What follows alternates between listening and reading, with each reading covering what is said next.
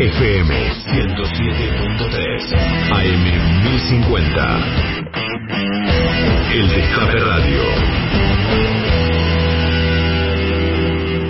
Hoy se cumple una semana del intento de asesinato de Cristina Fernández de Kirchner. Y, y es un tiempo um, prudente para pensar qué cosas cambiaron ese, desde ese momento y qué cosas no. Y la verdad es que cuando uno repasa lo, lo sucedido, tiene que ser franco, tiene que ser sincero, tiene que ser honesto con uno. Y desde esa honestidad plantear que han cambiado más bien muy pocas cosas o casi nada. O casi nada. Sigue la oposición en, en su tesitura obstruccionista, sigue el esmerilaje constante sobre la figura de Cristina, del kirchnerismo, del peronismo, que, bueno, obviamente, ¿no? La hegemonía mediática practica ya a esta altura con un grado de barbarie del que, o una de dos, muchos son cómplices o algunos directamente ni se dan cuenta. De tan naturalizado que está el asunto, puede ser que haya gente que no, no se dé cuenta de este, las, las cosas que, que se dicen las cosas que se desparraman como, como veneno cotidiano, ¿no? Sobre la convivencia eh, democrática. Digo, pasó una semana del atentado y viendo algunos tweets de personajes de la oposición que resisten el llamado al diálogo del gobierno para encauzar una agenda legislativa, para que funcione como debe funcionar el Parlamento, para que se sienten las bases también de una de una de una nueva realidad donde los violentos, los odiadores queden marginados. Bueno, nada ha ocurrido, ¿no? Ah, creo que 24 horas después del atentado ya estábamos en presencia de acá no pasó nada y 48 horas después ya la culpa era de Cristina. Para decirlo para decirlo con total eh, claridad. Es muy difícil pensar que si nada cambió en una semana, no puede ocurrir nuevamente lo que ya sucedió. Esta vez quizá con algún grado mayor de eficacia, lo cual se convertiría en una verdadera tragedia. Es como vivir entre paréntesis esto. Porque estamos viviendo dentro de un paréntesis hasta que vuelva a ocurrir algún hecho desgraciado, Dios no quiera. Pero vieron que a veces se distrae. Entonces, ¿cuántas veces van a errar con, con la bala? ¿Cuántas veces el arma va a no dispararse? ¿Cuántas veces va a fallar el tirador? Porque no hay milagros este, al, al mayorista, digamos, ¿no? tenés mucha suerte una vez, tenés mucha suerte dos veces, pero tarde o temprano la, la suerte se te acaba. Entonces, me pregunto qué es lo que va a hacer la sociedad con todo esto, porque evidentemente con la oposición política es muy difícil avanzar. Es muy difícil avanzar. Estaba viendo las declaraciones de Felipe Miguel, sobre el tema de la educación, el tema del feriado. El tema del feriado. Le van a hacer recuperar a los chicos el feriado este, que ordenó el gobierno nacional, que decretó el gobierno nacional por, por el atentado a, Cristina. Ese feriado, en realidad, estuvo destinado a, a hacer algo que pareciera que la oposición, que es oficialismo en la ciudad, no hace muy habitualmente, que es a reflexionar. A reflexionar a pensar. ¿Mm? Está María Eugenia Vidal ahí nuevamente estigmatizando a Roberto Baradel. Ya lo hicieron eso. Su gobierno nos trajo hasta acá endeudados como estamos, con un salario destruido, pero además con niveles de persecución y de violencia que generaron un estado de cosas propicio para que esto, para que esto ocurriera.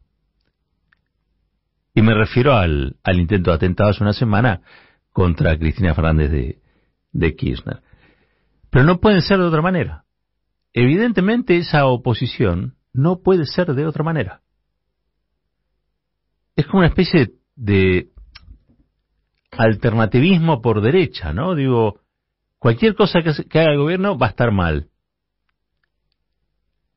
Cualquier cosa que puedan hacer para mejorar va a estar mal vista por sus socios en la, en la coalición Juntos por el Cambio. Por lo tanto, lo único que tienen para dar son cosas horribles. Lo único que tienen para dar es nuevamente estigmatizar a Baradel, nuevamente pegarle a los docentes, nuevamente plantear que en este país nadie quiere trabajar, entonces los feriados hay que recuperar. A ver, intentaron matar a la vicepresidenta. No es que chocó un camión en Panamericana.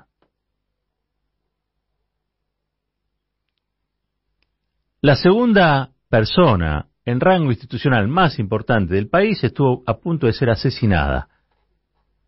Tuvimos una demora en el repudio incluso de la Corte Suprema. Miren el grado de cosas que hemos vivido y que no han cambiado. Es la misma Corte Suprema hace una semana.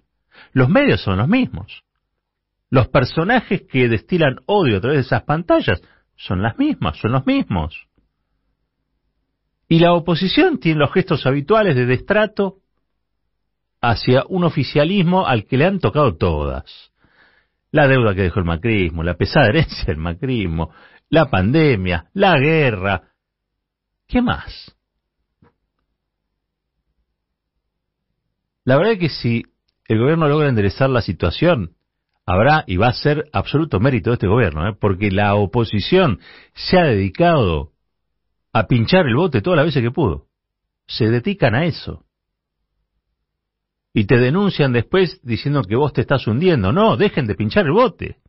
Son ustedes son ustedes los que han generado un clima horrible.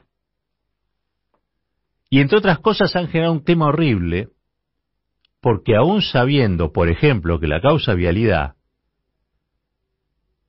es técnicamente, técnicamente, desde la técnica jurídica, desde la técnica jurídica, improcedente, siguen planteándola como si fuera el juicio de la Junta.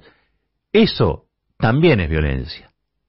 Eso también es violencia. En un país que tiene 30.000 desaparecidos, hablar del juicio de la Junta para cualquier cosa, eso también es violencia. Porque la banalización es una de las formas de la violencia. Por lo tanto, a mí me parece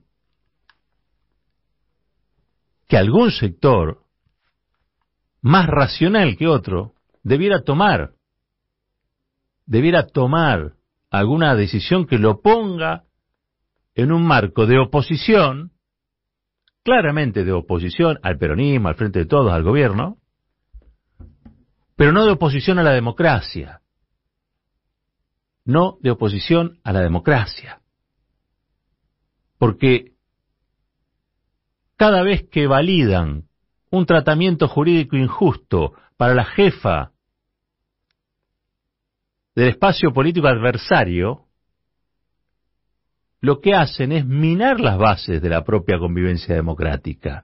Ustedes saben que esa causa es un desastre, saben que no hay pruebas en esa causa, y sin embargo van a los canales, a los set televisivos, a regalar títulos incendiarios para que la gente crea que Cristina Kirchner es la jefa de una asociación ilícita. Sí, es una asociación ilícita que tiene más de 20 millones de adherentes. A ver si empiezan a entenderlo. Se quieren pelear con la mitad del país. Quieren meter presa a la mitad del país. Hablan de una democracia que excluye a la mitad del país. Alguno tendría que ser más sensato que los otros. yo no lo encuentro. Ustedes me dirán, hasta ahora no lo veo. Y el odio es uno de los problemas, claro que es uno de los problemas. Como también son problemas las fake news. Pero fundamentalmente, el problema que tenemos en la Argentina es que los odiadores y los que se valen de los odiadores cuentan con recursos prácticamente infinitos y tienen capacidades, corpulencias mediáticas a las que el resto no llegamos. Y como son muchos y gritan bastante y se hacen escuchar porque tienen los mayores altavoces, alguno cree que además tienen la razón. No, no tienen la razón. Veinte veces repitiendo una mentira no convierten a esa mentira en verdad. Solo la convierten en una mentira repetida veinte veces. Esto es igual. Esto es igual. Pero llevan a la sociedad argentina a vivir en una tensión constante, neutralizan cualquier tipo de convergencia o de diálogo, y en nombre del consenso, lo que hacen es hacernos pelear a todos contra todos.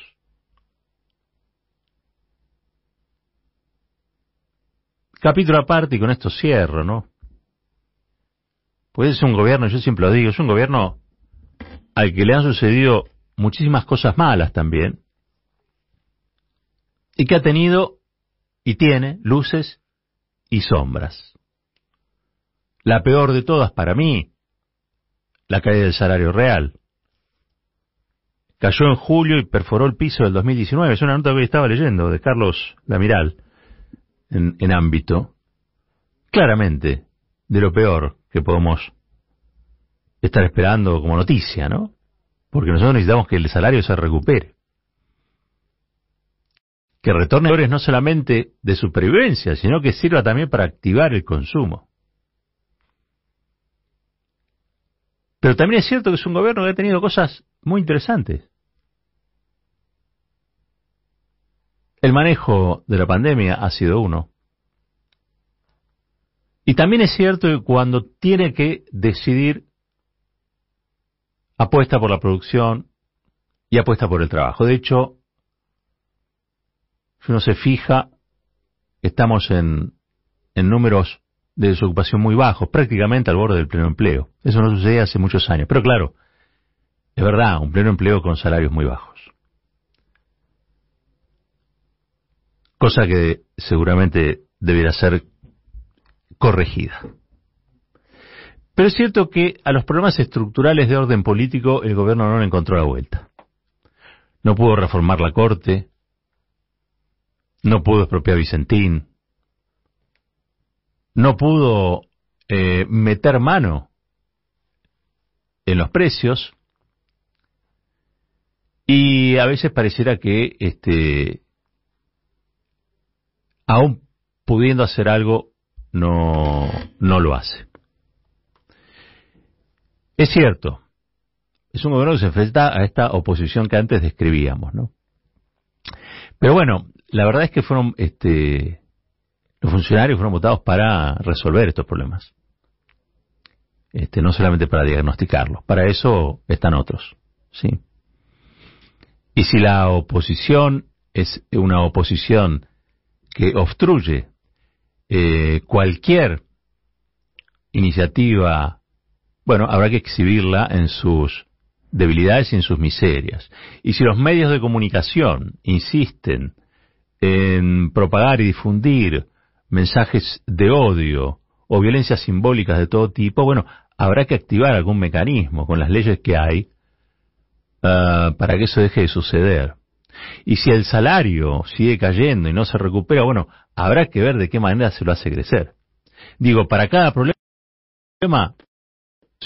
tiene que haber. Nunca puede pasar que vos tengas un gobierno que ante cada problema diga no puedo hacer nada. Porque si un gobierno ante los problemas dice no puedo hacer nada, entonces se deslegitima. y pasa a ser un desgobierno.